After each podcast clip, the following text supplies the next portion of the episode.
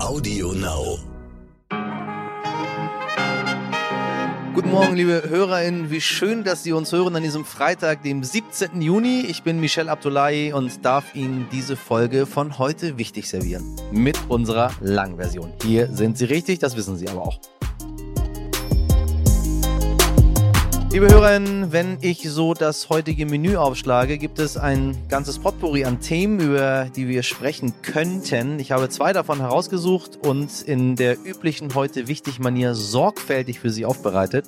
Wir schauen auf unsere Nachbarn nach Frankreich, wo am Sonntag das Parlament gewählt wird und wir fragen uns, was hat die Corona-Pandemie eigentlich mit den Jugendlichen gemacht? Ja, ich habe Ihnen versprochen, dass auf dieses Thema ganz, ganz genau geguckt wird. Der Stern hat in Zusammenarbeit mit dem Kölner Rheingold-Institut Institut eine große Jugendstudie durchgeführt und ich durfte mich mit der 17-jährigen Marie Schmidt unterhalten, die mir mehr über den Zustand ihrer Generation erzählt hat. Sie sehen, man sollte ein bisschen mehr mit und weniger über die Jugendlichen sprechen. Ein wirklich, wirklich interessantes Gespräch. Ich hoffe, Sie genießen die folgenden Minuten mit mir und meinen GesprächspartnerInnen. Zuerst für Sie das Wichtigste in aller Kürze. Wir bleiben erstmal bei dem französischen Präsidenten Emmanuel Macron. Er ist gemeinsam mit dem italienischen Ministerpräsidenten Mario Draghi, dem rumänischen Präsidenten Klaus Johannes und mit Bundeskanzler Olaf Scholz nach Kiew gefahren. Lange hatten wir uns gefragt, wann fährt Scholz endlich hin? Nun war es am Donnerstag soweit und gleich mehrfach gab es Luftalarm. Scholz hat unter anderem den Kiewer Stadtteil Irpin besichtigt, in dem ähnlich wie in Butscha zahllose ZivilistInnen getötet und hingerichtet wurden. Das verurteilte er und sagte, Russland treibt den Krieg mit größter Brutalität ohne Rücksicht auf Menschenleben voran und das ist das, was auch zu Ende gehen muss. Ansonsten hatten die Staatschefs mitgebracht, was erwartet worden war. Sie forderten den EU-Beitrittsstatus für die Ukraine und auch für die Republik Moldau. Über den Status der Ukraine berät sich heute auch die EU-Kommission. Bundeswirtschaftsminister Robert Habeck und die Bundesnetzagentur rufen zum Energie- und Gassparen auf. Russland reduziert aktuell die gelieferten Gasmengen über die Nord Stream Pipeline. Das liegt laut Russland an Reparaturarbeiten. Trotzdem ist die wichtigste Botschaft der Bundesnetzagentur, die Gasversorgung in Deutschland ist stabil. Und vielleicht haben Sie es gehört, im Juni wird in Deutschland der Pride Month gefeiert, insbesondere wichtig für die LGBTQ-Community und auch einfach eine schöne Gelegenheit, um die Vielfalt der Gesellschaft zu feiern. Nun ist die Situation für queere Menschen in Ländern wie Saudi-Arabien ziemlich anders. Dort haben lokale Medien gemeldet, dass Aufseher in Einkaufszentren Spielzeuge und Kinderkleidung in Regenbogenfarben beschlagnahmten. Die Begründung, diese könnten Homosexualität fördern und die guten Sitten gefährden. Also, so oft ich es nicht gut finde, wenn Regenbogenfarben als Promozweck missbraucht werden, das ist doch wirklich ganz, ganz großer Unsinn. Am Sonntag wird in Frankreich gewählt. Schon wieder, werden Sie sich jetzt vielleicht denken, ja, schon wieder. In zwei Runden wurde erst der Präsident Emmanuel Macron wiedergewählt. Nun wird in der zweiten Runde das Parlament gewählt. Und dieses schon wieder, das denken sich übrigens auch viele französische WählerInnen, berichtet unsere Hörerin Cathy Lohr, eine Deutsch-Französin, die uns häufig aus Le Havre hört. Das ist schon interessant, denn diese Wahl, man hört sehr viel weniger. Es gibt weniger Informationen in der Presse, in den Medien als bei den Prä Präsidentschaftswahlen. Äh, was einfach auch damit zusammenhängt, dass, ähm, dass die Leute ein bisschen wahlmüde sind. Wir hatten jetzt schon die zwei Runden für den Präsidenten. Es geht jetzt noch weiter. Eigentlich haben wir ja unsere Regierung. Aber ähm, das Parlament ist natürlich da, wo die Gesetze gemacht werden und das ist ungeheuer wichtig. Nur kommt das beim breiten Volk nicht so an und im Allgemeinen interessiert man sich da auch nicht mehr so viel. Es wird sehr viele Enthaltung geben. Rein historisch gibt es immer viel Enthaltung bei dieser Parlamentswahl. Dieses Jahr wird es vermutlich noch schlimmer werden wegen ja, Corona. Äh, die Leute sind einfach müde. Sie haben genug von Wahlkämpfen seit der Präsidentschaftswahl. Die Inflation, ähm, dieser Kampf, die Sorge, die war zwischen Le Pen und Macron, wer wird gewinnen, das hat sich mehr oder weniger entschieden jetzt. Und da wird sich bei der Parlamentswahl auch nicht Großes ändern. Also Le Pen wird äh, höchstwahrscheinlich keine Mehrheit bekommen. Und außerdem ist der Sommer gekommen. Es ist warm, es ist gutes Wetter, viele werden verreisen.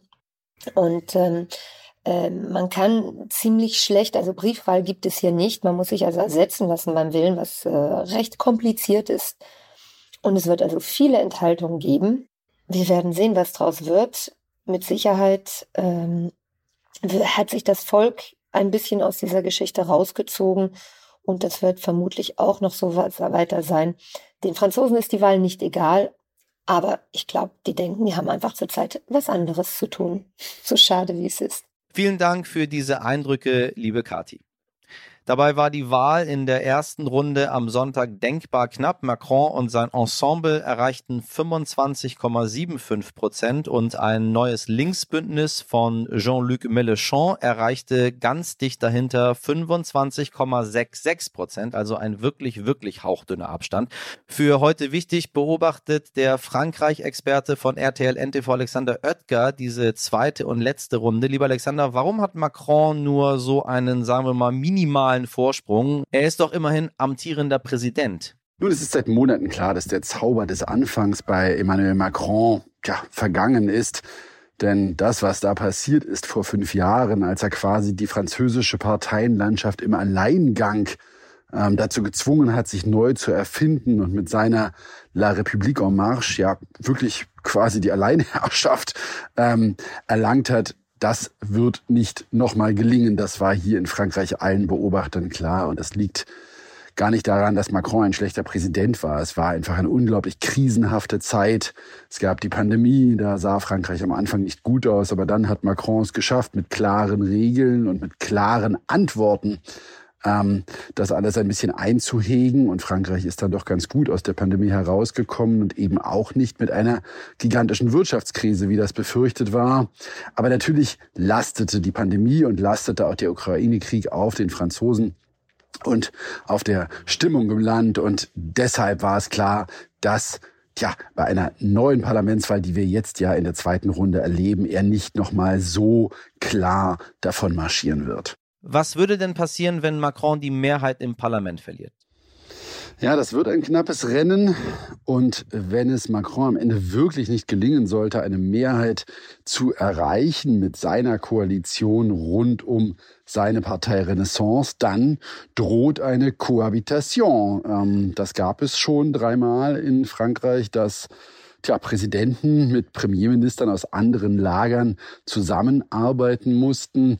Das wäre aber in diesem Fall wirklich eine sehr besonders schwierige Kiste für Emmanuel Macron, denn sein Gegenspieler, sein Widersacher ist diesmal nicht wie im Präsidentschaftswahlkampf die extreme Rechte um Marine Le Pen, sondern Jean-Luc Mélenchon, so ein bisschen der krawallige Bernie Sanders von Frankreich, ein Mann, der sich einfach mit allen anlegt, mit Journalisten, mit Polizisten, sogar mit seinen Anhängern.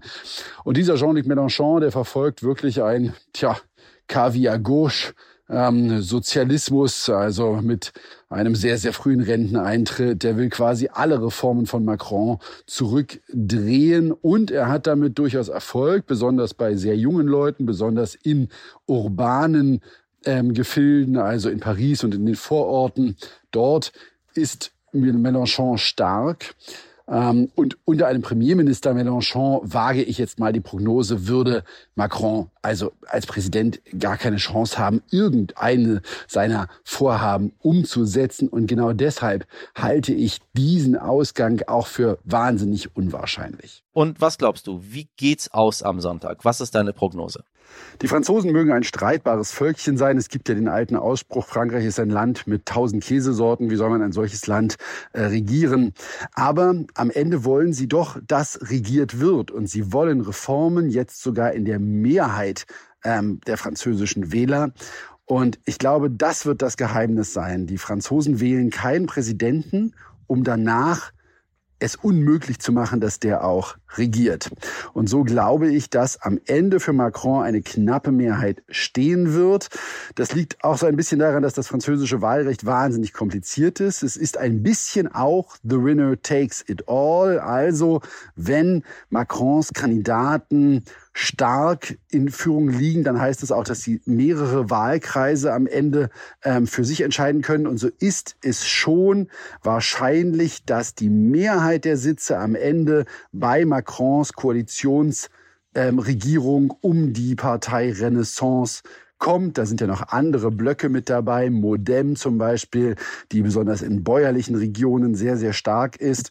Und man sieht es jetzt ja schon. Also die NUPES-Bewegung von Mélenchon ähm, ist in den letzten Umfragen dann doch deutlich hinter ähm, Macrons Partei. Und so glaube ich, dass es am Wahlabend schon so sein wird, dass Macron seine Mehrheit hier noch einmal retten kann für fünf Jahre, um dann wirklich seine Agenda durchzuziehen, die sehr proeuropäisch ist, die Frankreich wirklich gerade im Rentensystem reformieren will.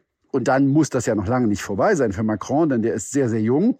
Der kann zwar nur zweimal in Folge Präsident werden, aber könnte dann nach fünf Jahren Pause, also in zehn Jahren, noch einmal antreten.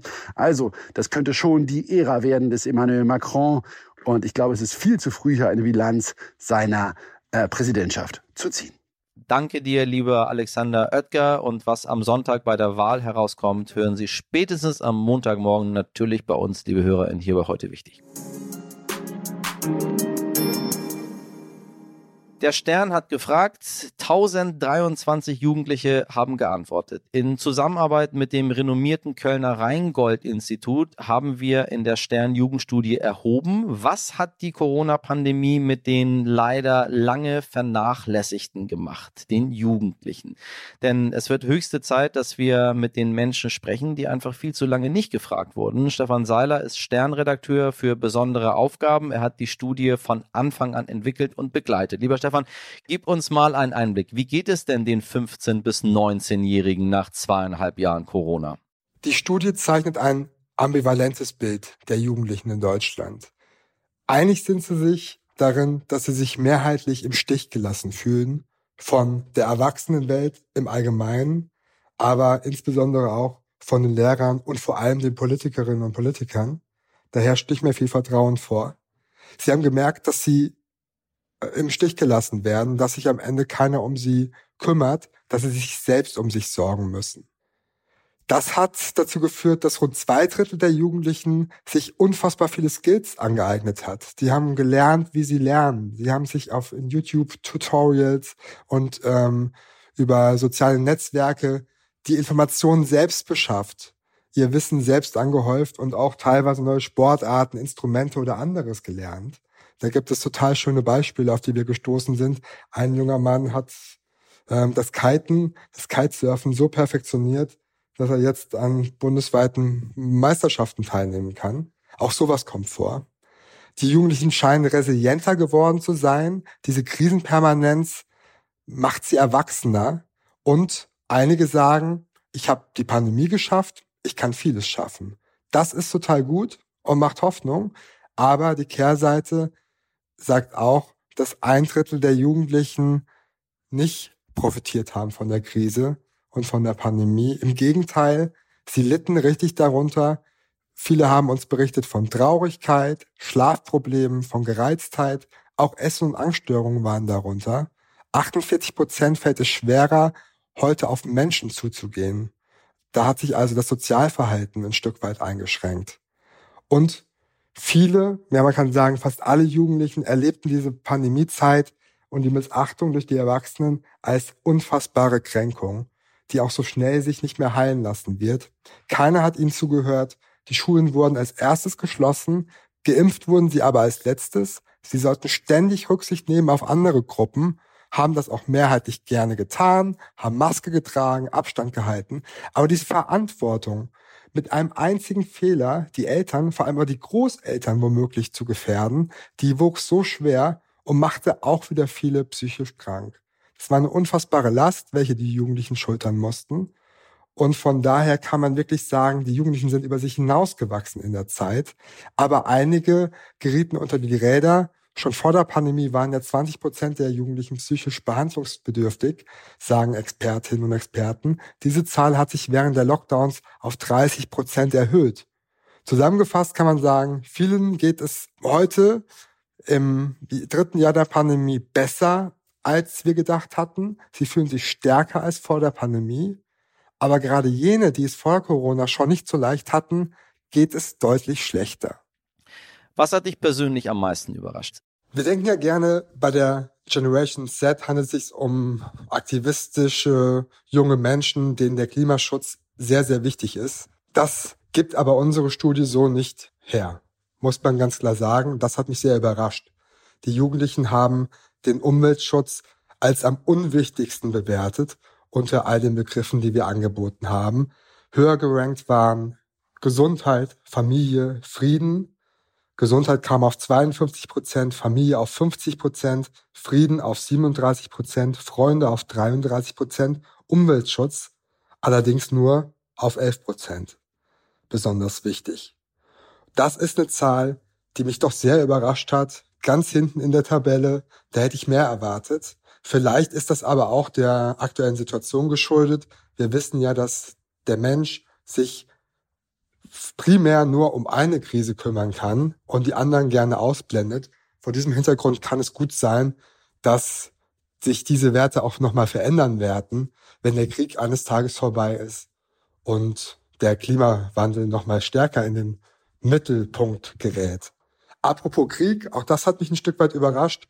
Viele Jugendlichen wollten in unseren Gesprächen, in den Interviews, die wir beziehungsweise die Wissenschaftlerinnen und Wissenschaftler von Rheingold mit den Jugendlichen geführt haben, gar nicht groß über den Krieg reden. Der Krieg war kein Thema. Sie wollten sich damit nicht beschäftigen.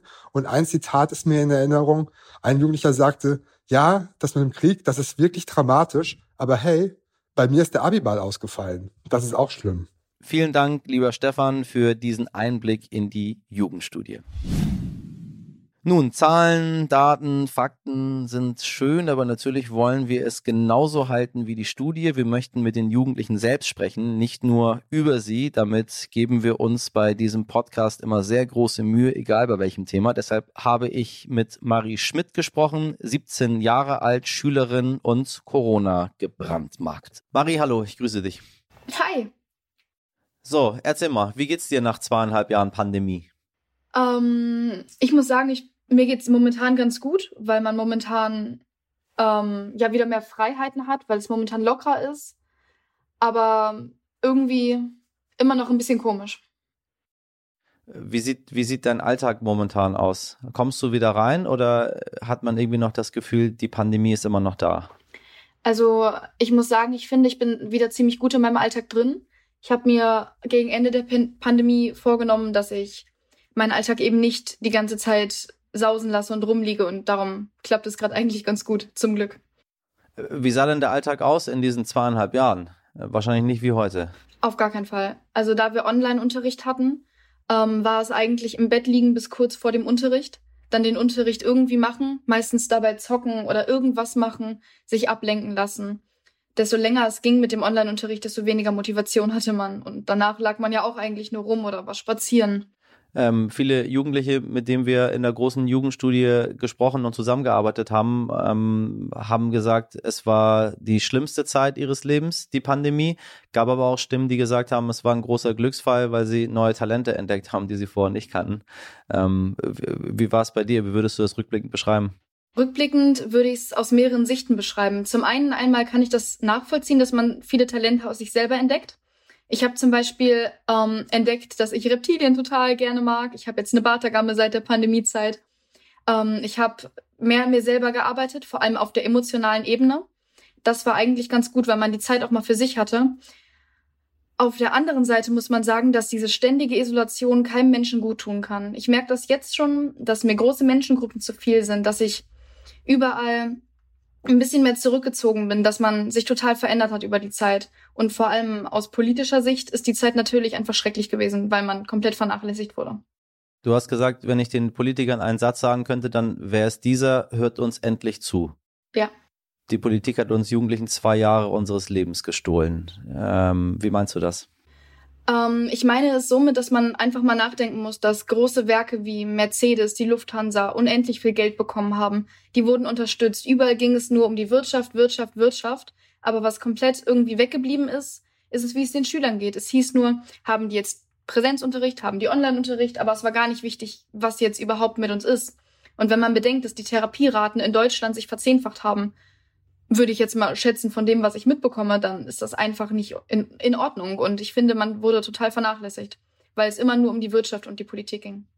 Du hast selber, um das mal kurz aufzugreifen, über eine depressive Phase bei dir selber gesprochen. Ähm, wie kam die zustande? Wie hat die sich bemerkbar gemacht? Und noch viel wichtiger, ähm, hast du es geschafft, da wieder rauszukommen? Ich muss sagen, ich bin ein Mensch, ich brauche viele Sozialkontakte. Ich rede viel, ich mache gern viel. Und ich habe irgendwann gemerkt, dass ich nichts mehr gemacht habe. Ich lag nur noch drin. Und ich bin auch ein Mensch, mir ist äh, das wichtig, Sport zu treiben, mich gesund zu ernähren. Und wenn ich mich dann sehe mit einem Eisbecher am Tag im Bett, nur noch irgendwelche Serien gucken, nicht mal mehr wissen, was man sich angucken soll, das war nie ich. Und dann habe ich gemerkt, okay, das geht nicht mehr. Ich war auch aggressiv, traurig, ich bin echt dicker geworden, ich habe gut zugenommen über die Pandemie. Ich bin da rausgekommen ab dem Zeitpunkt, wo die Fitnessstudios wieder auf hatten und wo ich gemerkt habe, ich kann wieder was tun. Ich habe mein Gewicht wieder reduziert praktisch. Ich habe ähm, wieder irgendwie in den sozialen Alltag gefunden, aber es war definitiv schwer. Ja, also ich verstehe das so zu 100 Prozent, was du erzählst, weil es mir ehrlich gesagt genauso ging und ich auch in, in ganz vielen Lebensphasen irgendwie nicht so genau wusste, was ich machen soll. Ähm, nur ich hatte halt noch meine Arbeit und ich konnte halt zur Arbeit gehen. Ich konnte das selber entscheiden. Ich meine, ähm, äh, ihr als Schülerin, ihr könnt nicht selber entscheiden, ob er jetzt zur Schule geht oder nicht zur Schule geht, weil wenn die einfach zu ist, dann ist sie zu. Ähm, ich konnte das so ein bisschen äh, für mich strukturieren, habe auch das Problem mit den Fitnessstudios gehabt, mir haben auch die ganzen sozialen Kontakte gefehlt, das miteinander sprechen hat mir gefehlt. Äh, aber dann habe ich mich so ein bisschen zurückerinnert und dachte mir so, Mist, ihr verpasst ja in dieser Lebensphase so unglaublich wichtige Erfahrungen. Ob ich jetzt nun weiß ich nicht, 14 Tage in Urlaub fahre oder nicht, ist jetzt nicht so relevant. Oder ob ich jetzt zwei Leute mehr oder weniger sehe, verändert mein Leben jetzt auch nicht so grundsätzlich. Aber in, in eurer, in eurer Lebensphase sind diese Begegnungen und diese Erfahrungen so, so unfassbar wichtig. Äh, du, du sagst in deinem, in deinem Statement noch, ähm, mein Leben ist immer noch geprägt von einer Grundangst. Äh, rührt das daher? Ähm, also wie ich es eben schon gesagt habe, ist diese Angst so ein bisschen die Angst vor großen Gruppen ich habe, ich weiß nicht, ob man es eine Sozialphobie nennen kann, aber es ist ganz schwierig für mich gerade. Nicht, weil ich Angst habe, mich anzustecken. Das ist mir ehrlich gesagt ziemlich egal momentan.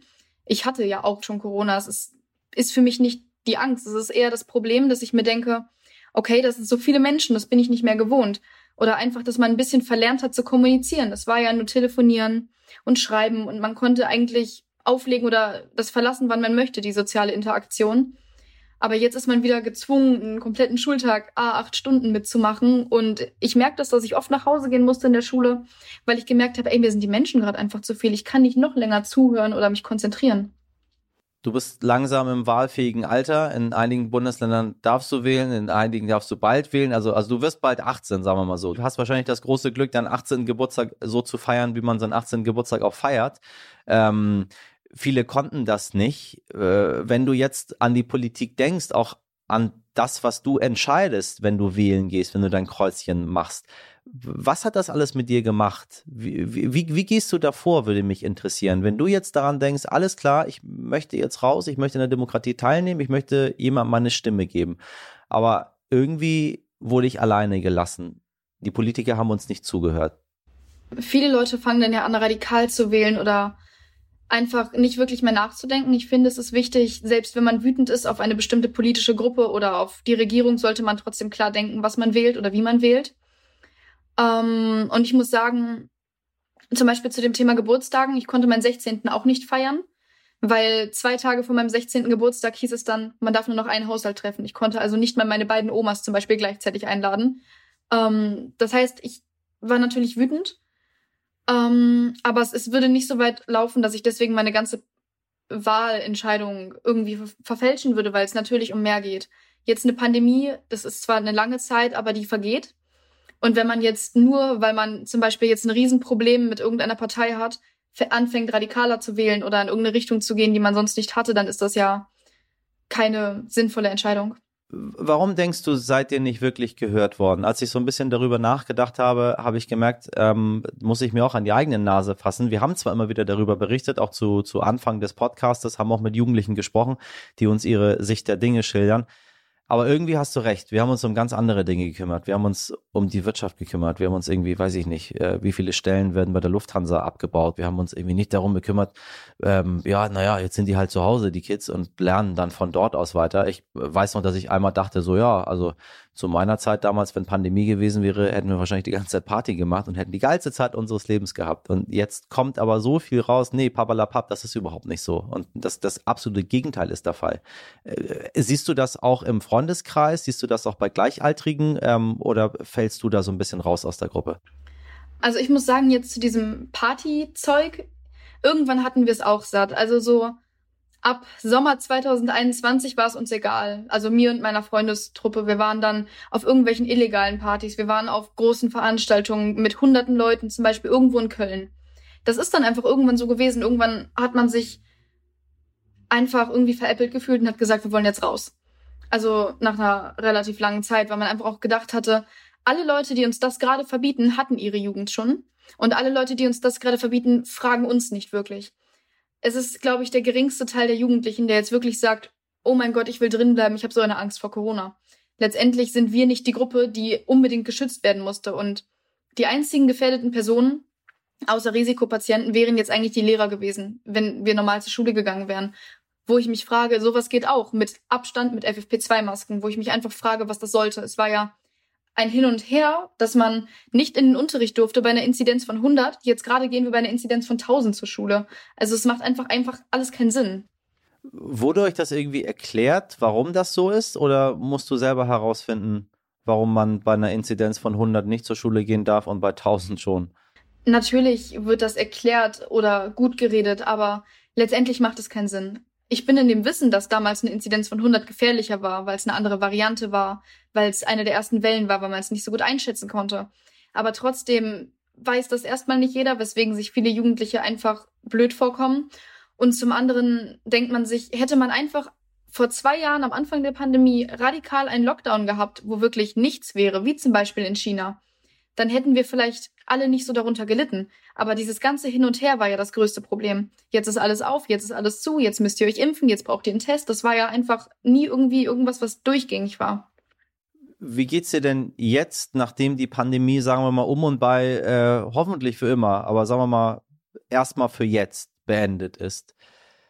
Dass wir dann direkt in einen Krieg gestartet sind mit der Ukraine, dass die Inflation nach oben schießt, die Produkte teurer werden, die weltweite Lage sich ganz im Gegenteil gar nicht beruhigt, sondern immer weiter zuspitzt. Ich meine, ihr kommt aus einer sehr, sehr schwierigen Phase, die, wie du jetzt sehr eindringlich geschildert hast, ähm, ziemlich viele Spuren hinterlassen hat.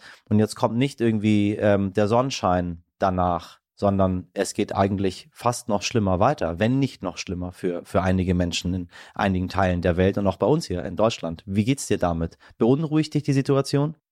Ich muss sagen, mittlerweile prallt alles irgendwie an einem ab. Man fühlt sich natürlich erdrückt und man hat natürlich irgendwie das Gefühl, es ist schon wieder so viel los und aber ganz ehrlich, seit ich ein Kind bin, höre ich jede Woche irgendwas anderes.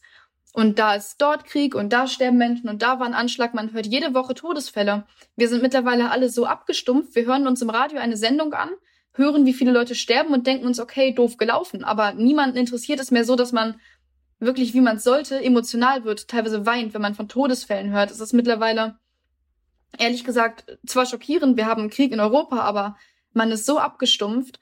Ich glaube, mittlerweile bin ich auch auf dem Level, wenn jetzt nochmal ein Lockdown wäre, es wäre mir echt egal. Also irgendwann hat man einfach keine Lust mehr und verliert einfach. Das ist das Schlimmste, finde ich. Man verliert das Interesse daran. Man hat keine Lust mehr, dauernd noch die Nachrichten zu lesen oder das zu verfolgen, wie man es eigentlich sollte, weil es immer nur irgendein neues Problem gibt, jeden Tag. Was würdest du dir wünschen von, ich will gar nicht sagen von den Erwachsenen, sondern von den Menschen, die das steuern können? Ähm, also von allen, die irgendwie in der Gesellschaft stehen, äh, können ja auch Jugendliche sein, äh, wenn es wieder zu so einer Pandemie kommt, wenn es wieder zu einer Situation kommt, wo man sich denkt, äh, warte mal, vielleicht erst die Lufthansa retten und dann gucken, ob wir die Schulen öffnen. Ich glaube, es ist sehr schwierig zu sagen, was ich mir wünschen würde, weil jede Pandemie anders aussieht oder jede Situation anders aussieht. Und natürlich gehen Menschenleben auf jeden Fall vor. Aber wie schon gesagt, die Wirtschaft halt eigentlich nicht. Und ich finde, dass man mehr selber eine Entscheidung treffen dürfte oder dass wirklich mal vielleicht aus den Erfahrungen der jetzigen Pandemie gelernt wird und gesagt wird, okay, es bringt nichts, die Schulen zu schließen. Da, da, das sorgt nur dafür, dass Schüler nicht mehr hinterherkommen, dass man aus dem sozialen Umfeld rausgerissen wird. Wenn es doch so gefährlich ist, wir haben genug Räume, wir haben Turnhallen, wir haben Platz genug. Notfalls macht man halt, wenn das Wetter nicht kalt ist, draußen Unterricht. Aber es muss irgendeine Art der sozialen Interaktion geben. Für viele Leute ist es nicht mal eine Möglichkeit von zu Hause. Die haben Probleme zu Hause, die haben keine technischen Möglichkeiten. Es darf nicht sein, dass in einem Land wie Deutschland Menschen aus der Gesellschaft ausgeschlossen werden. Ich danke dir sehr für das Gespräch, Marie. Sehr gerne.